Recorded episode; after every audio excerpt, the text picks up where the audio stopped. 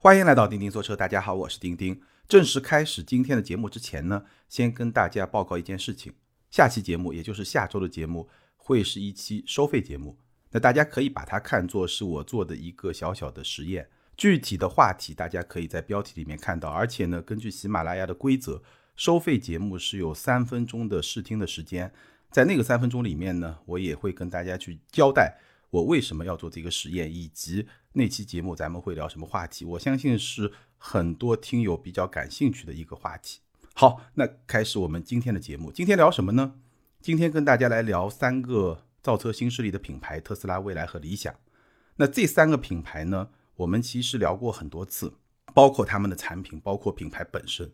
今天聊什么呢？今天聊的内容呢，其实是我某一天突然想到的。这么一个角度，对这三个品牌突然有了另外的一个理解，不能说是一个全新的理解，而是从一个新的角度有了一个哎比较新的理解。这个理解呢，又跟我对这些品牌的观察正好能够印证上。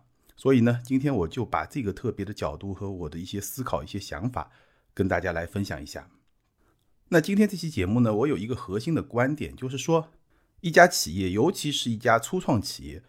像特斯拉、未来、理想这样一些企业都算是初创企业，因为他们的创立也没有很长的时间，最长的特斯拉也不到二十年的时间。这样一些初创企业，它的企业的基因在很大程度上是由创始人的特质决定的。当然，严格来说呢，马斯克并没有创立特斯拉，马斯克是特斯拉早期的一个投资人，但是呢，很快他就掌管了这家企业，所以你把他看作是特斯拉的创始人。我觉得对于我们今天要聊的这个话题来说呢，并没有太大的问题。马斯克、李斌、理想分别是我们今天要聊的三家企业：特斯拉、蔚来和理想的创始人。那这三个人他们的特质决定了这三家企业的最基本的基因。这个就是今天我要跟大家分享的我的一个观点。那接下来呢，我们分别去探讨这三个人怎么样决定了这三家企业的基因。首先，我们说啊。特斯拉、蔚来、理想分别是美国和中国的造车新势力，他们有一个相同之处是什么呢？就是他们都非常擅长做营销。不管产品怎么样，这三个品牌都非常擅长做营销。我曾经听一位著名的投资人说过一个观点，就是在任何一个新赛道，就是一个新的产品门类里面，第一批能够获得成功的人，往往都非常善于营销，因为。第一批成功的人，他们的产品可能是一个细分领域里面的第一批产品。那消费者对这个产品还没有形成一个评价的体系和标准，还不知道什么样的产品是好的，什么样的产品是不好的。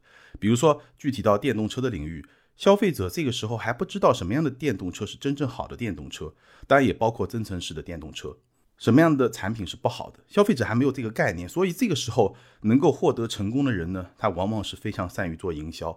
他只要把营销和传播、广告这些部分做好，他就有可能去敲开第一批的消费者。那确实，特斯拉、未来、理想这三个品牌在这方面都非常的强。当然了，这个不是我们今天要聊的重点，所以呢，我把这个相同之处在开头交代一下。接下来呢，我们来聊聊他们的不同之处，也就是说，这三个创始人分别给这三家造车新势力带来了什么样的基因。好，我们一家一家来看。首先说特斯拉，马斯克在我看来啊，他对特斯拉的管理或者说经营的核心的理念，大概有几个特点吧。第一个呢，就是他一直在说第一性原理，这个我就不需要再解释了。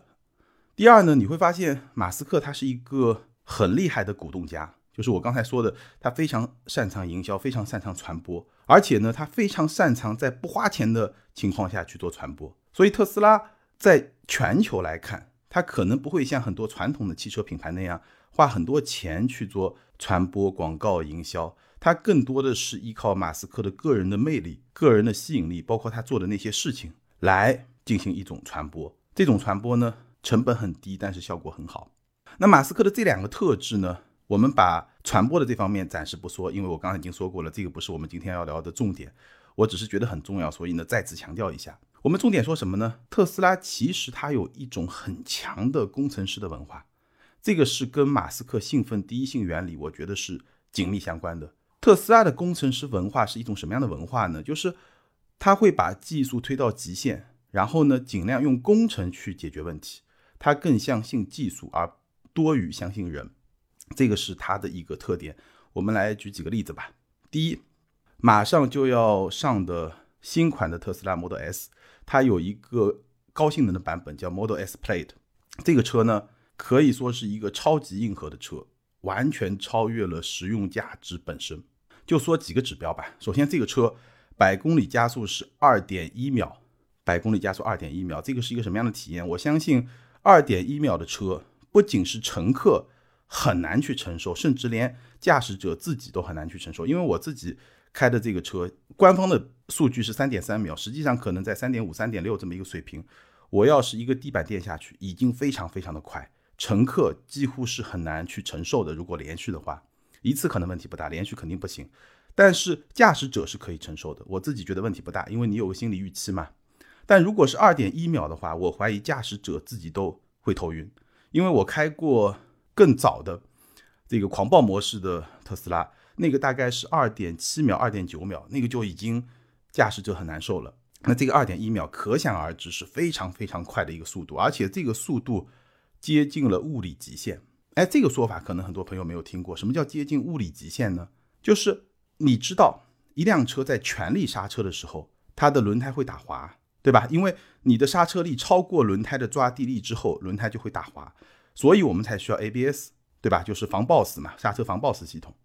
这个就是因为刹车力在最大的情况下，它是会超过轮胎和地面的摩擦力，所以需要 ABS。那同样道理，当你在加速的时候，如果你的加速力超过了轮胎和路面的这个摩擦力，轮胎同样会有问题，同样会打滑。这个就是很多跑车你一起步的时候可能会打滑，但是你起来以后是不会打滑的。而这个二点一秒的百公里加速，这个加速度已经比较接近轮胎的极限，这个就是物理极限。超过这个极限是不可能的，在物理上就是不可能的。那我在节目里面就不给大家去做计算。我曾经把这个二点一秒。它需要的轮胎的抓地力和一些跑车，比如说保时捷911 GT 三这样一些硬核的跑车，它极限的刹车性能、那个加速度、那个抓地力做过对比，基本上这个2.1秒已经比较接近物理极限。那这个车的加速能力就做得非常的强，所以大家其实可以有一个概念啊，一辆车的百公里加速，当它做到非常非常快的时候，其实限制它的能力已经不再是你的动力，尤其对于电动车来说，因为动力很容易获得，而是轮胎的能力。这个其实跟当年布加迪威龙车速要超过四百公里每小时是同一个道理。轮胎的能力会是你的加速能力，包括你的极速能力的这么一个极限，大概是这么一个道理。那这个是加速能力做的非常非常的极致，而显然对于一辆像 Model S 这样的。大型轿车来说，完全不需要这样的加速能力。所以，马斯克做这么一个加速能力，他的目的是什么呢？我们待会儿去说。再说另外一个指标，就是它的极限速度。Model S Plaid 它的极限速度是三百二十公里每小时，什么概念？相比保时捷 Taycan Turbo S，也就是 Taycan 最高性能的那个版本，那辆车极限车速是二百六十公里每小时，这辆车还要高了六十公里每小时。而且我们知道抬杠那辆车它是配了一个两速的变速箱，也就是说，它其实不需要电机有非常高的转速，但同时可以获得一个比较高的车速，因为它有变速箱嘛，两级的变速箱。而 Model S 我们知道是单级的变速箱，所以其实 Model S Play 的这个车的极速要做到更高，它是更难的。它有一个很高的对电机转速的要求。我看这个数据啊，这辆车上电机的转速。超过了两万转每分，非常非常高的一个转速。而为了能够实现这么高的转速呢，特斯拉把这个电机里面的转子外面加了一个碳纤维的壳，因为电机的转速太高以后，它有很强的离心力，所以呢，有可能整个转子就会脱离这个电机的本身，被甩出来。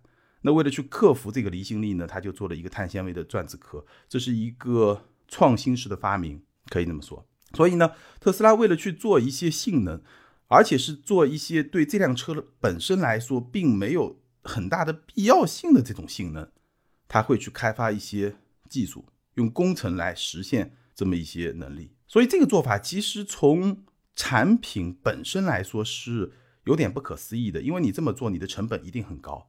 那为什么要这么做呢？我觉得只能归根于特斯拉的工程师文化，他想要用工程把技术推到一个比较极限的状态。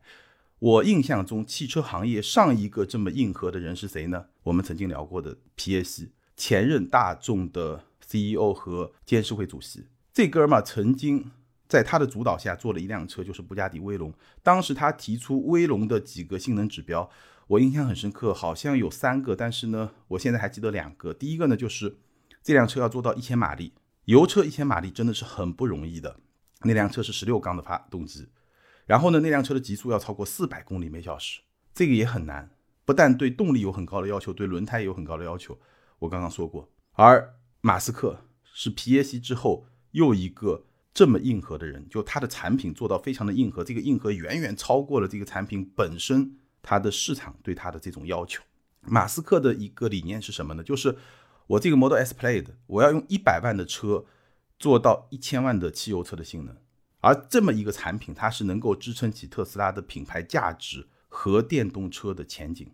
因为有了 Model S Plaid，有了这么强的性能，哪怕这个性能你用不到，但是这个就能支撑特斯拉这个品牌，它有一个比较高的品牌的溢价，同时也能够让。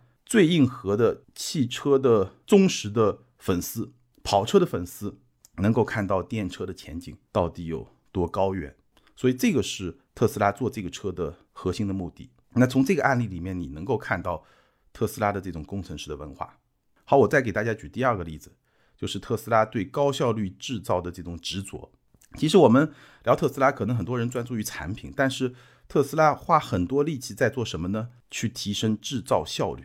它开发了很多能够提升制造效率的技术，比如说一体式的后车身，未来可能还有一体式的整车的车身。通过压铸技术，本来可能是一百多个零部件，现在一次成型。那这个好处是什么呢？就制造效率能够极大的提升。再比如说 CTC 的底盘，这我们之前聊海豹的 CTB 的时候聊过了。CTC 和 CTB 本质上是一个技术，只是它命名不太一样。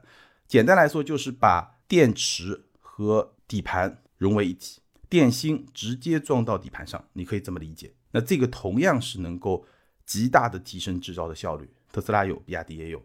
然后呢，为了去开发这样一些技术，它有时候还会去制造专门的制造工具。这个话有点绕，什么意思呢？我要生产一体式的后车身，我就需要专门的制造工具，也就是一体式后车身的压铸机。而这个制造工具呢？也未必是特斯拉自己制造的，但是呢，是特斯拉和它的供应商联合开发制造的，所以呢，它需要去制造专门的制造工具，是这个意思。再比如说，我刚才提到的碳纤维转子壳，这个也有专门的制造工具，这个也是特斯拉自己开发的。为了做一个碳纤维的转子壳，我需要专门去开发制造工具。这个碳纤维的转子壳，就我刚刚说的高转速电机。它需要在转子外面做一个碳纤维的壳，把它包在里面，这样呢，它不会在高转速运作的时候甩出去。同时呢，特斯拉还会去做高效率的工厂，同样的占地面积，特斯拉的工厂的产能可以做到传统车厂的接近两倍。上海这个工厂就是这么一个非常高效率的工厂，这我们之前聊过，今天就不展开说了。那高效率制造。这个方面其实也是特斯拉工程师文化的一个很重要的体现。再举一个例子吧，比如说动能回收不可调，那这个是被很多特斯拉的车主和准车主诟病的。很多人可能就是因为它的动能回收不可调，它的单踏板模式就放弃了这个车。那特斯拉为什么要坚持这么一个做法呢？原因很简单，就是它为了让能量能够更加充分的利用，不要浪费。而且呢，特斯拉相信通过大数据能够找到一个最佳点。其实。这些年，特斯拉能量回收不可调之后，它的回收的力度是在不断调整的。最初的时候，这个回收力度很大，现在其实会稍微的小一点。你可以感知，但是呢，感知的强度并没有之前那么大。那特斯拉它是相信，我可以通过大数据来分析这个动能回收的力度多大是最好的，对于充分利用能量，对于用户的使用体验，我可以找到那个最佳点。而这个最佳点不是我去调查很多用户。哎，你觉得应该怎么样？然后我来做一个统计，而是我直接根据大数据来找。甚至我也不尊重用户的很多呼声，希望能够自主来设定这个回收的力度，我也不听这些，我不相信用户，我不相信人，我要相信大数据，我要相信数据，它代表的一种真实的用户的体验，或者说他的一些选择，他相信数据多过相信人，他相信技术多过相信人，所以这样一些案例其实就是我说的特斯拉它的一个基因。它是一个非常非常强调工程师文化的这么一家企业，那这么一个做法，它的好处是什么呢？它的好处是技术升级会很快，而且体验的升级也会很快，效率的提升也会很快，成本的降低也会很快。这个其实也是特斯拉的核心竞争力。当然，它也会有一些弊端，比如说它会忽视某些不重要的体验环节，因为那个不是技术升级的核心。当然，我说的不重要是打引号的，可能在他看来不太重要的那些体验环节会被忽视掉。比如说 Model 3也好，Model S 也好，后排这个体验就不太好。比如说车机的本土化就不太好，因为它强调一个相对中心化的这么一个设计和技术实现的这么一套方法。好，这个是关于特斯拉。然后我们说未来，我说完特斯拉以后，你觉得未来是一个什么样的公司？它的基因是什么？李斌，未来的创始人。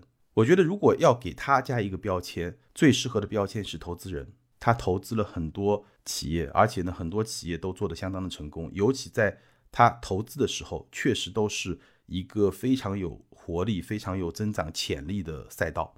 李斌是一个看赛道非常非常准的人，而且下手也比较狠的人。所以呢，他总能做一些走在时代比较领先位置的企业。比如说，最早他做的易车。那易车刚创立的时候，确实是汽车垂直网站非常有前景的那么一个时间点，易车也确实做得相当的不错。再比如说，他创立过易鑫金融，这个可能知道的朋友不是很多。其实我聊到过这家公司，我在聊贷款买车是不是合算，给大家去算这个贷款买车利率的时候，提到过易鑫金融，包括谈个车。那那样一些机构呢，在我看来，其实。怎么说呢？不是一个很高端的，或者说很体面的公司。为什么呢？因为它至少在宣传的层面还是有很多的误导性，而且是金融产品的这种误导性。这个应该说不是很高级的一种商业模式吧？我可以这么去说。当然，它确实是看到了某些市场需求，也利用到了人性中的某些，我不说是弱点吧，至少是特点，对吧？所以呢，他做了这么一些金融的产品。我们在节目里面也提过。那这个也是李斌创立的这么一家公司，确实他也看到了这么一个特定的市场。再比如说摩拜，摩拜李斌不是创始人，但是他是最早的投资人，但后来的故事大家也都看到了。所以李斌被叫做是出行教父，他在这个赛道上投了非常非常多的公司。他的特点是什么呢？首先眼光很准，然后下手很狠，但是呢实操具体做的怎么样，这个就要具体看。要看他投的这个人，实际操盘的这个人做的怎么样，这个就因个案而异，就每个案例可能最后做出来的结果会很不一样。那我们说到未来呢？未来它其实也是反映了李斌作为一个投资人，他非常敏锐的这种眼光，他快速的占领了很多个生态位，而正是因为他快速占领了很多个生态位，所以未来他在中国的。电动车市场确实有一个很强的先发优势，而且呢，生态位占得很好。其实你要是自己做过商业，自己做过生意，做过创业，哪怕你开一个很小的早餐店，你也知道这个生态位很重要。你是开在街头还是街尾？你是开在哪个社区？你用哪种方式来营销、来卖东西、来生产东西？这个都很重要。未来占据了哪几个生态位呢？我觉得它至少是占据了三个非常非常重要的生态位。因为它占据了这三个非常重要的生态位，所以对未来的未来，它的发展前景，我个人是比较看好的。不是说它的产品有多好，而是说它的生态位站得很好，这个是未来最核心的竞争力。哪三个生态位呢？第一就是高端电动车，未来已经是中国市场上高端电动车的代表，或者说是一个代表高端电动车的品牌。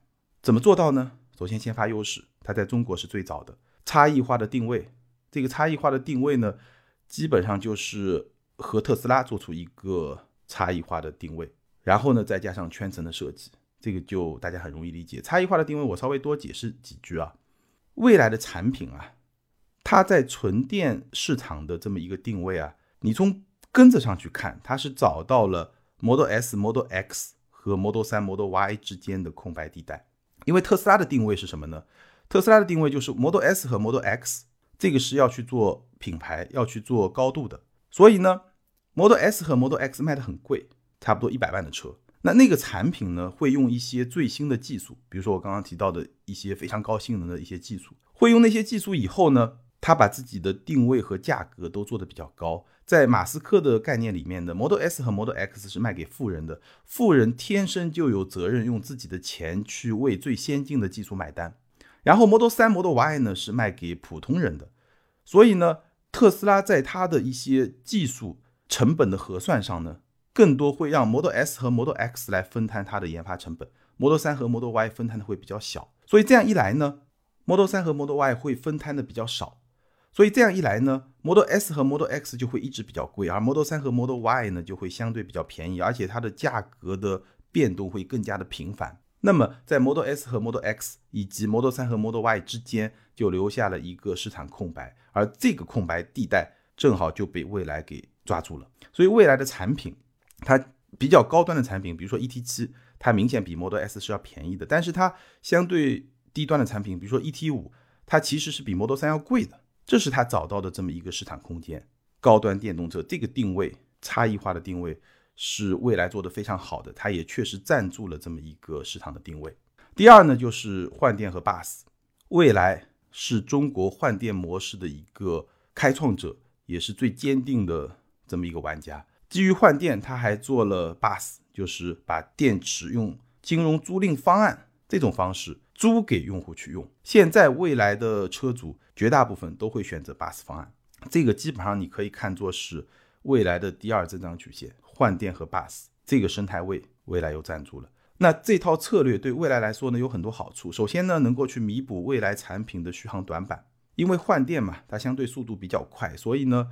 用户的这个体验就还可以，这个就能够在一定程度上去弥补未来产品它续航上比较弱的这么一个特点或者说短板。那与此同时呢，未来的车啊，它不便宜，它的性价比不高。那通过 Bus，我把电池的这部分价格我直接从车价里面打掉，直接便宜十万十五万。那打完以后呢，从用户的角度来说，至少觉得我入手这个车的时候，我好像没有那么贵。所以呢，也能够去弥补它的价格的劣势。另外呢，它还有一个好处，它能够在一定程度上去稳定二手车价。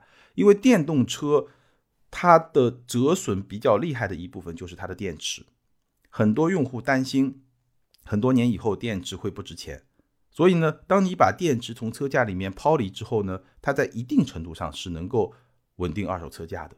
当然这件事情呢，事实如何，其实也不太好说。我刚刚说。一定程度，这个限定非常的重要。事实上，到底能够在多大的程度上稳定呢？我们还没有看到足够多的案例能够去支撑这么一个观点。但至少，因为它把电池的价格从车价里面抛离之后，它有了这么一个做法之后呢，从消费者的心理上来说，会觉得，哎，这个车的二手车价可能相对会比较的稳定。这个肯定是有的。这个是换电和 bus 它能够带来的一些好处。那第三呢，未来占了。一个很重要的生态位就是用户企业，它用服务打造了一个用户企业的人设，这个也很强，因为这个也是打到了很多传统豪华品牌的一个痛点，就是服务。传统豪华品牌吧，有些服务还可以，有些就不太好，但是即便是还可以，肯定也没有未来做的那么的极致。所以未来把用户企业这个标签又给占了，这个人设又打造起来了。那高端电动车换电加 bus，再加用户企业。而且其中呢，像换电这样一些模式，又和国家的某些产业政策是能够呼应上的，或者说它也能够在一定程度上去影响国家的产业政策，那它得到的好处就会更多。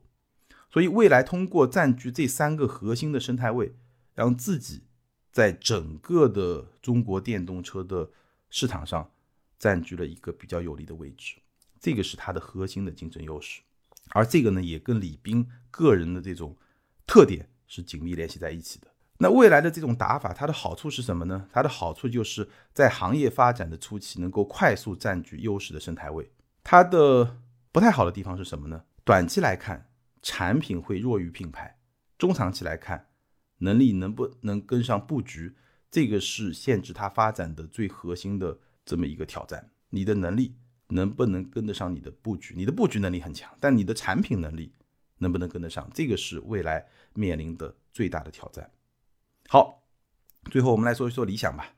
那理想这个人呢，我觉得在我眼中，他是中国汽车市场上最优秀的产品经理之一，甚至可能你可以把“之一”这两个字去掉。当然，他跟普通的产品经理的最大区别是什么呢？他自己是老板，所以汽车行业我也认识很多非常优秀的产品经理。但是呢，对于传统车厂来说，产品经理他就是产品经理，他不是老板，所以他的很多想法是没有办法直接去兑现的。而理想。他自己是产品经理，他自己又是老板，所以他能够把产品经理的这种能力发挥到极致。理想的第一家企业也不是第一家了，理想曾经是汽车之家的创始人。那汽车之家的成功，大家都是有目共睹。但是呢，很遗憾，他过早的出卖了过多的股权，也就是过早的出卖了控制权，所以后来呢，他离开了汽车之家。这个故事很多朋友应该也都知道。那这个经历。这个案例也充分的体现了理想作为一个产品经理的这种能力，这个是很厉害的。所以理想这家车企呢，我可以说它用非一流的技术打造出了一流的产品。理想 ONE 这款车，增程技术呢，严格来说，或者说从本质上来说，它是一个过渡技术，它不算是一流的技术，它并不特别的先进，但是在今天的市场上来说，它有效。它能够去克服里程焦虑，然后呢，它能够兼顾油和电的特点。它在技术上并不特别先进，但是从市场有效性上来说，它可以催生出一流的产品。所以这个是理想很厉害的地方。那除了选择增程技术之外呢，理想它还非常擅长去做出一些很有市场竞争力的产品。它怎么做的呢？它通过精准的定位。和产品力去做匹配，比如说理想 ONE 这款车，它就是一个三十万的奶爸车。那它的优势是什么呢？它的空间、它的豪华感、它的科技配置秒杀汉兰达，而且呢可油可电，给你一张绿牌，又没有里程焦虑。那与此同时呢，它的底盘操控的短板，相对于它的定位来说呢，好像又不太重要，所以它的短板被它的定位轻松的化解。这个就是理想 ONE，它的优点是这个。类型的车非常需要的，而它的缺点是这个类型的车不太需要的，所以它通过精准的定位和产品力的匹配，就打造了一流的产品。L 九这个车呢，虽然还没有正式的发布和上市，但是呢，它的定位和产品力的匹配，在我看来也做得非常的不错。首先从定位来说，这辆车就是半价的 X7 和 GLS，宝马 X7、奔驰 GLS 那是一百万的车，这辆车呢就半价。好，同样的车身尺寸，同样的产品定位，但是我已经比你便宜了一半。然后呢，它跟蔚来 ES 八来比呢，会大一圈，比蔚来 ES 八要大一圈，价格差不多，但是更大。而且呢，我可油可电，没有里程焦虑。然后它的优点啊，我们从现在能够得到的信息来看，首先内饰的布局是有升级的，一个 HUD 加上一个中控大屏，然后后面还有一些屏幕，豪华感很到位，车机。我刚刚已经说了，对吧？整个的 HUD 加上中控大屏的这么一个组合，看上去也是更加的符合当下对于科技感的这种要求。包括很多车机功能的实现，通过很多的屏幕，包括后排的屏幕啊，这样一些硬件也能够实现的更好。理论上来说啊，当然从实际的体验来说呢，软件也很重要。但是理想这一块其实做的都是不弱的。然后呢，增程器也会有升级，这个是在它核心技术方面有升级。辅助驾驶也会有升级，所以这样一些方面的升级啊，恰恰是 L 九这样一款全尺寸的 SUV 它需要的。可能它还是会有一些短板，这个我们不知道，没开过，比如说底盘啊、操控啊这样一些部分。但是显然对于这么一款车来说，这些部分没有那么的重要。它只要比理想 ONE 做得更好一点，那部分也有一定的升级，我觉得用户就已经能够满意了。所以理想作为一个产品经理，他打造的这个品牌，当然也叫理想了。它其实做到了用非一流技术打造出一流的产品，这是作为一个产品经理非常厉害的地方。那这么一个套路，它的好处是什么呢？好处是爆款产品永远不缺市场，不管你用什么技术打造，爆款产品永远不缺市场。那挑战是什么呢？挑战就是没有近忧必有远虑，因为增程技术我说过不是特别先进的技术，但是是当下对中国市场很有效的技术。从现在开始，再过五年，甚至再过十年，我觉得都是有效的技术。但是十年之后呢？